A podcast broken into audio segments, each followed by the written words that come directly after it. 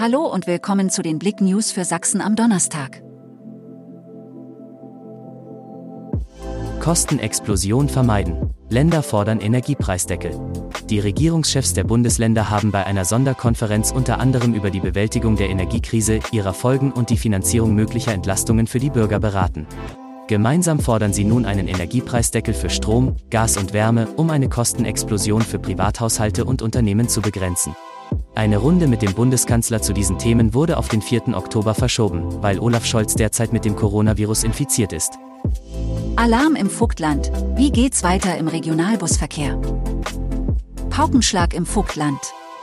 Der Vertragspartner des Zweckverbandes öffentlicher Personennahverkehr Vogtland im Regionalbusverkehr, die Plauner Omnibusbetrieb GmbH und die Verkehrsgesellschaft Vogtland MBH bilden dabei eine Bietergemeinschaft, haben dem ZVV am 27. September eine Frist bis zum 4. Oktober zum Abschluss einer Änderungsvereinbarung zum Verkehrsvertrag, der die Durchführung des Regionalbusverkehrs im Vogtland regelt, gesetzt.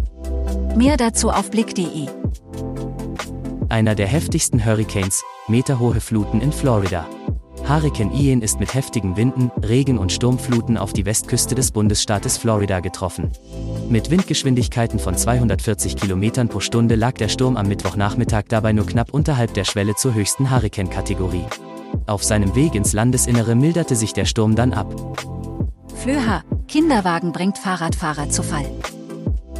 Eine bisher unbekannte Frau lief am Dienstagnachmittag mit einem schwarzen Buggy-Kinderwagen und einem Kind in der Klausstraße in Richtung Seberstraße.